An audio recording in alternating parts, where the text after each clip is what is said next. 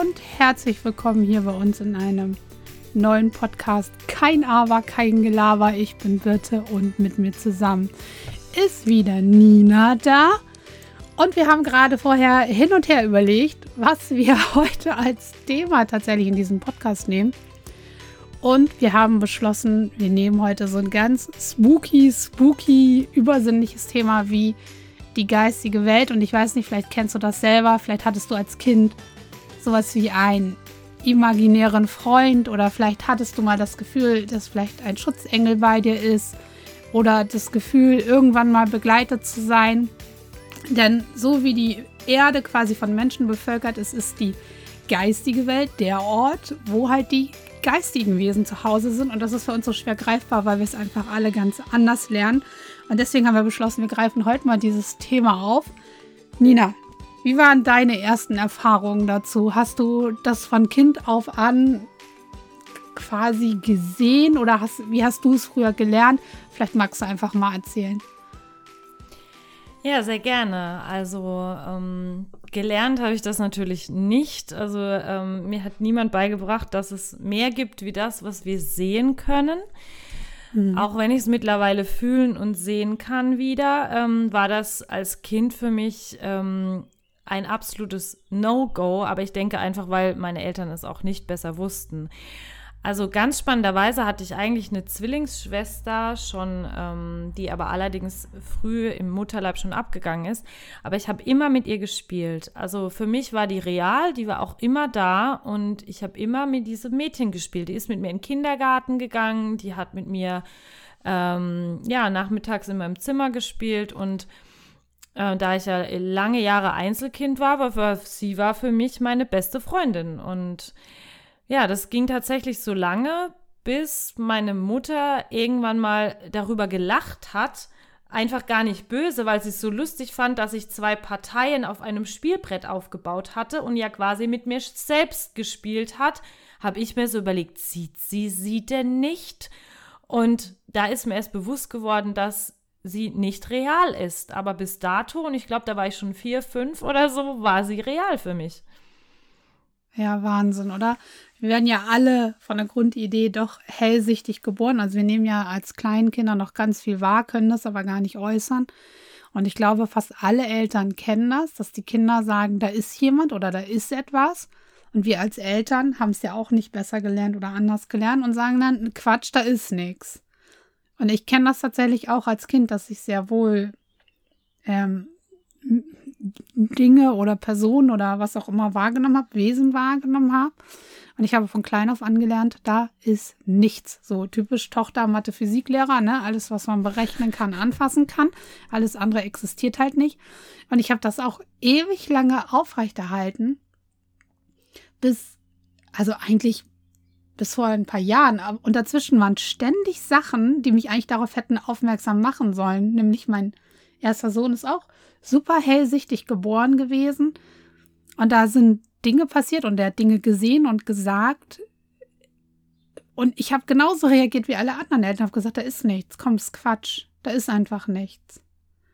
Das ist eigentlich total schade. Dadurch verschließen sich dann eigentlich auch die Zugänge.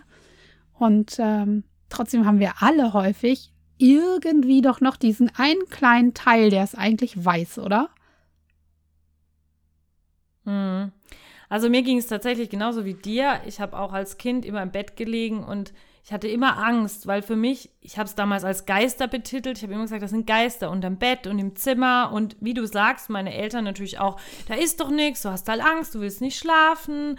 Und ähm, ja, letztendlich, glaube ich, habe nie alleine in meinem Bett geschlafen. Ich habe immer beim Papa geschlafen, mhm. ähm, weil es ganz furchtbar für mich war.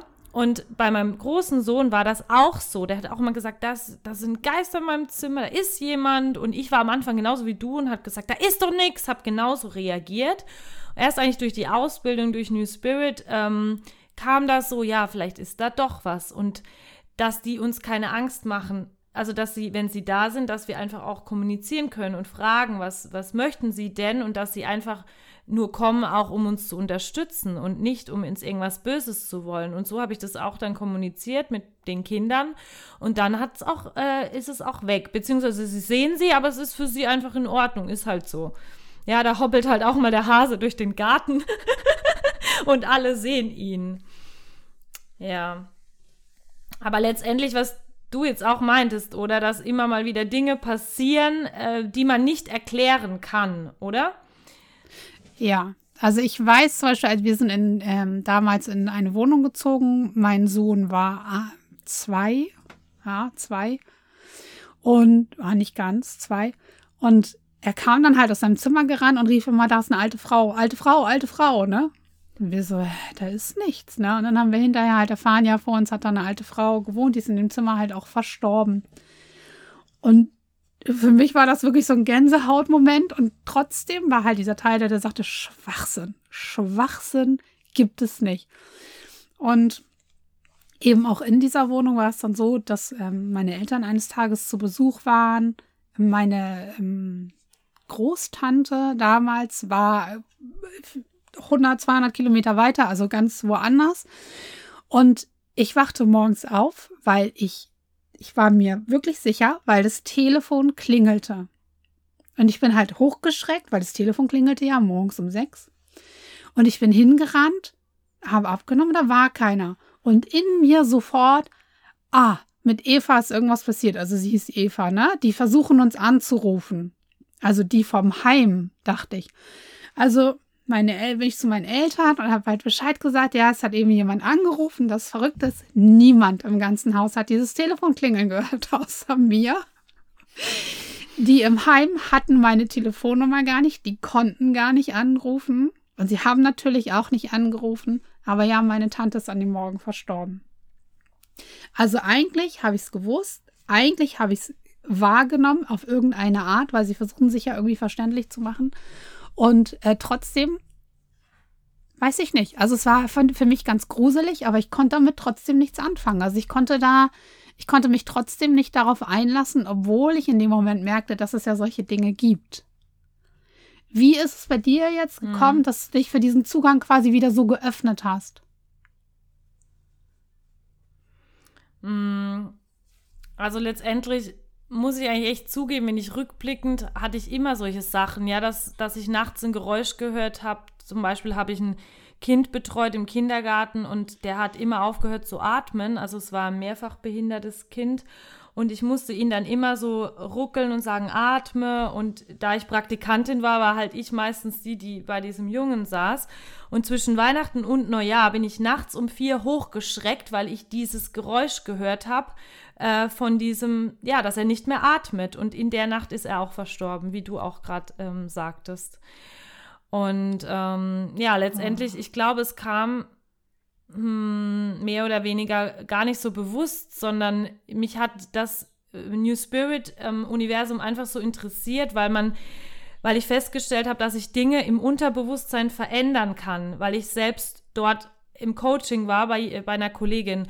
Und dann hat mein Herz einfach geschrien, ich muss diese Ausbildung machen. Ich wusste gar nicht, dass wir, dass wir dort auch Hellsinne bearbeiten, dass wir dort Aura lesen lernen. Ich wusste es nicht. Ich kam da an und Baha kam damals auf die Bühne, ich werde es nie vergessen. Ich habe so geweint und ich habe jahrelang nicht mehr geweint. Aber in diesem Moment habe ich so geweint, sie zu sehen, weil ich irgendwie damals schon das Gefühl hatte, sie wird mir einen Teil meines Lebens zurückgeben, indem sie mir quasi ja auch diesen Zugang wieder verschafft oder mir auch zeigt, dass es noch die andere Welt gibt.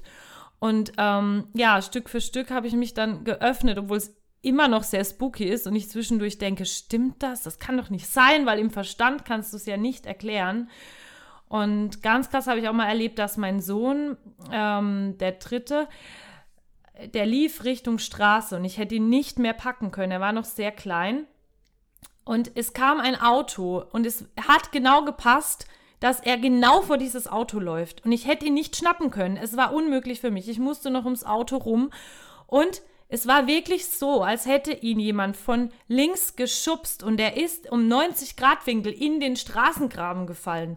Und ich habe da hingeguckt und habe gedacht, den hat jemand geschubst. Aber da war ja natürlich niemand Reales. Und dann dachte ich, okay, also welche Beweise brauchst du letztendlich noch? Du weißt, dass sie da sind. Und ähm, mit Zwillingen, ich kann nicht auf die Zwillinge aufpassen, es funktioniert einfach nicht. Die sind irgendwie immer da und passen auf die zwei auf. Es ist noch nie irgendwas passiert in viereinhalb Jahren. Also ähm, ich bin da echt im Vertrauen und alle anderen gucken auch immer so, Nina, weißt du, dass die da vorne schon fahren und so? Ich so, ja, ich weiß, aber ich kann sie nicht an mir festbinden. Ja. Sie haben Schutzengel. Ja, die Ziemlich haben gute. Auch. Ja, haben die auch. Haben die auch. Ja, also ähm, es ist ja so, dass wir beide auch durch unsere Ausbildung ähm, die sogenannte geistige Welt ja auch dafür nutzen, um Heilenergien quasi zu übertragen, zu leiten. Also die geistige Welt ist uns ja sehr wohlgesonnen eigentlich. Sie sind ja eigentlich da, um uns zu unterstützen hier bei unseren, ich sag mal, irdischen Lernaufgaben. Wenn jetzt ähm, die Hörer da draußen jetzt vielleicht sagen, äh, ich kann mir das alles überhaupt nicht vorstellen, was ist denn das überhaupt? Wie würdest du vielleicht die geistige Welt überhaupt beschreiben? Also ich glaube, wenn du gar nichts damit äh, zu tun hast, glaube ich, kannst du es am besten auch erstmal nur fühlen. Ja, wenn du die Augen schließt, ähm, man spürt diese Energie um einen herum, dass man irgendwie nicht allein ist. Wie würde ich das beschreiben? Mm, für mich ist es wirklich eine hochfrequentere Energie, als wir jetzt sind, die uns einfach unterstützen auf unserem Weg und die uns auch ja ein Stück weit unser Vertrauen stärken, dass es mehr gibt und dass wir irgendwie beschützt sind. Mhm, also das finde ich auch. Mhm. Ich ich habe das früher, glaube ich, auch irgendwie als Gott betitelt, wobei ich finde, es ist halt einfach auch sehr kirchenlastig und da, damit ähm, gehe ich nicht mehr so in Resonanz. Aber es ist einfach ähm, wie ein höheres Prinzip und ich spüre einfach, da ist mehr und das hilft mir auch unheimlich im Vertrauen zu bleiben, weil ich weiß, sie unterstützen mich. Und äh, tatsächlich ist es so, dass ich ja, wenn du 15 Minuten in der Verbindung bist mit der geistigen Welt, das ist für mich wie acht Stunden Schlaf. Ja, und dann merke ich, da ist mhm. mehr. Das ist nicht nur, ich habe mich kurz ausgeruht, ja, die, das ist wie ein Auftanken auch und die, die stellen so viel Energie dann auch zur Verfügung, dass du eigentlich alles hinkriegst im Alltag. Mhm. Habe ich deine Frage beantwortet? Oder wie siehst ja. du das? Also, doch, doch. Also, ich, ich sehe das auch so, dass wir von dort aus begleitet und beschützt sind. Und das Ding ist, ich glaube, was vielleicht für, für viele wichtig ist, ist, dass jeder von uns eigentlich sein sogenanntes Spirit-Team hat, sein geistiges Team. Also wir haben halt Wesenheiten, die uns begleiten, die an unserer Seite sind, die stets bemüht sind, uns in unserem Wachstum zu unterstützen, uns dabei zu helfen, im Prinzip auch im Einklang mit unserer Bestimmung zu leben die uns auch gerne Zeichen senden, sofern eine gewisse Offenheit da ist. Und jeder hat halt so eins. Und ich finde, das ist irgendwie ganz cool zu wissen, weil viele, glaube ich, haben schon die Vorstellung, dass wir eine Art Schutzengel haben. Aber bei diesem Spirit-Team, was jeder von uns hat, haben wir ja noch mehr. Wir haben ja im Prinzip unseren Geistführer, also für die, die halt noch gar keine Berührungspunkte haben, ähm, unseren Geistführer, unseren Schutzengel und andere Wesenheiten. Und das können halt auch mal Verstorbene sein. Denn man hört halt auch immer wieder von Menschen, die erstmal solche außergewöhnlichen Erfahrungen machen, dass sie einfach auch gerade nach dem Tod von Menschen, die ihnen sehr nahe standen, plötzlich das Gefühl haben, dieser Präsenz, der ist plötzlich da, der ist irgendwie bei mir. Oder ich habe mit dem und dem immer das Lied gehört und plötzlich läuft das in meinem Kopf oder solche Sachen. Ich glaube, das sind so ähm, ja eigentlich auch sehr tröstliche Ideen. Also von der Grundidee ist es auf jeden Fall was sehr, sehr Positives. Ja, und ich denke auch, wie du sagst, wenn jemand stirbt, manchmal dann ist auch, ich weiß noch, bei meinem Opa, der ganze Tag hat es geregnet, wo der verstorben ist an der Beerdigung und wir kamen aus der Kirche raus, die Wolken gingen auf und das Licht ist so durch die Wolken gebrochen. Und das war für mich kein Zufall. Ich wusste in dem Moment, er ist da. Er ist einfach da. Mhm. Und meine Oma, die habe ich auch begleitet bis zum Schluss. Ähm, ich wusste aber schon, da habe ich wirklich mit der spirituellen Szene oder wie auch immer mit dem Ganzen nichts zu tun gehabt. Ich wusste eine Stunde vorher, die Seele ist nicht mehr im Körper. Ich habe gesagt, sie ist nicht mehr da. Der Körper atmet noch, ja, aber sie ist nicht mehr da. Ich spüre nichts mehr. Und ich kam nach Hause. Sie war eingeschlafen dann, war dann auch alles soweit fertig, bin nach Hause, ich habe die Tür aufgemacht, wir haben zusammen hier im Haus gewohnt und sie stand oben in ihrer Tür und hat gesagt, ach, bist endlich daheim. Und, und ich habe da hochgeschreckt und dachte erst so, ja, das ist jetzt ein Produkt meiner Fantasie, weil klar hat sie immer gemacht, wenn ich heimkam. Aber äh, das war es nicht. Die stand da wirklich. Die war wieder zu Hause und sie ist immer noch ständig da. Und ich höre manchmal sogar, sie hat immer mit dem Schlüssel an die Fensterscheibe geklopft oder an die Haustür, wenn sie rein wollte. Sie hat nie geklingelt, immer so geklopft. Es war ein ganz schreckliches Geräusch. Und ich höre das immer mal wieder. Also letztes Jahr auch mit der Leiter, weißt du noch? Also sie hat wirklich an die Leiter geklopft auf dem Balkon und ich bin so erschrocken und ja, ich habe dann auch gefragt und dann kriegt man doch relativ schnell auch ähm, eine Antwort. Hört sich echt spooky ja. jetzt an, ich weiß, aber. ja, aber ich finde, wir sind ja auch dafür da, dass wir spooky Themen einfach mal in die Welt bringen und sie vielleicht einfach auch mal ähm, sehr weltlich machen, weil wir gehören ja beide nicht zu diesen äh, abgehobenen äh, Menschen, was man sich jetzt darunter vorstellt, wenn man denkt, wir arbeiten spirituell oder mit der geistigen Welt oder so, sondern wir sind ja beide sehr bodenständig, wir sind Mütter, wir haben Kinder, wir haben Alltag wir haben keine sechs Stunden am Tag zum Meditieren über oder irgendwie solche Sachen. Nee, also ich meine, schön wär's, aber halb, nein. Und trotzdem arbeiten wir ganz bodenständig damit. Eine Frage, die, glaube ich, ganz viele haben oder die ganz oft aufkommt, wenn man diese ersten Berührungspunkte hat mit dieser geistigen Welt, gibt es dort Böses? Ist das gefährlich? In den Kontakt mit, mit der geistigen Welt zu gehen.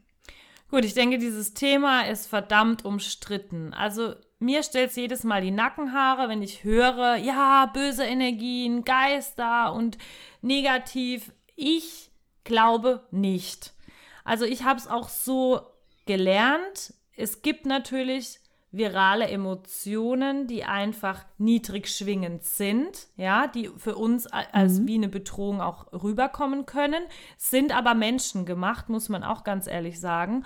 Und ich glaube, dass, ich nenne es mal, die Dämonen letztendlich unsere eigenen Ängste sind, unsere eigene Unterdrückung, unsere eigenen schlechten Energien, das hört sich jetzt vielleicht blöd an, aber unsere eigenen Sachen, die wir nicht bearbeitet haben. Ich glaube nicht, dass in der geistigen Welt, ich habe bis jetzt auch noch nichts erlebt und wir sind ja eigentlich schon fast täglich dort unterwegs, was mhm. mir tatsächlich Angst macht oder wo ich sage, oh mein Gott, ähm, für mich ist dort oben wirklich eine pure Essenz von Liebe und keine Liebe, wie sie wie wir im menschlichen Sinne kennen, sondern es ist so eine pure ich kann das gar nicht in Worte fassen. Man fühlt es und man denkt einfach nur, ja, es ist zu Hause. Es ist, irgendwann werde ich wieder dahin gehen, ja. Und ähm, mhm. ich habe da nicht das Gefühl, dass da was, was wirklich Böses ist. Ob das jetzt wirklich auch was gibt oder nicht, kann ich nicht bestätigen oder ausschließen, aber ich habe nicht die Erfahrung gemacht.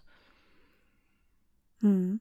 Was ich finde, was du eben gesagt hast, äh, ist sehr schön. Also zum einen das zu fühlen, dass da mehr ist und dieses Gefühl von Liebe und Zuhause, was dort auch durchaus entsteht in der geistigen Welt. Ähm, ich glaube, es ist unheimlich hilfreich, wenn man diesen Kontakt mal für sich hergestellt hat, äh, einfach auch zu erfahren, dass das Leben, was wir hier führen, das zwar endlich ist, aber für unsere Seele hier nicht endet und dass wir die Menschen, die wir hier loslassen, auch nicht wirklich verlieren, weil sie auf der anderen Seite ja da sind und wir auch wieder quasi vereint sind. Und ich finde, das ist so der, der, der riesengroße Benefit, wenn man das mal erlebt hat, dass da mehr ist, dass man mit einem ganz anderen Vertrauen und mit einer ganz anderen Leichtigkeit auch leben kann in diesem Leben. Ich glaube auch dieses zwanghafte Festhalten hört auf. Weil wir halten alles fest, weil wir denken, es ist irgendwann vorbei. Aber letztendlich können wir es alles loslassen, weil das, was zu uns gehört, wird sowieso bleiben und kommen. Und auch die Menschen, die in den Übergang gehen, sie sind trotzdem noch an unserer Seite. Sie sind trotzdem noch da, auch wenn wir sie nicht in körperlicher Form sehen. Aber wir erzeugen so viel mhm. Leid daraus, wenn die Menschen weg sind. Und es fällt mir furchtbar schwer, wenn jemand geht,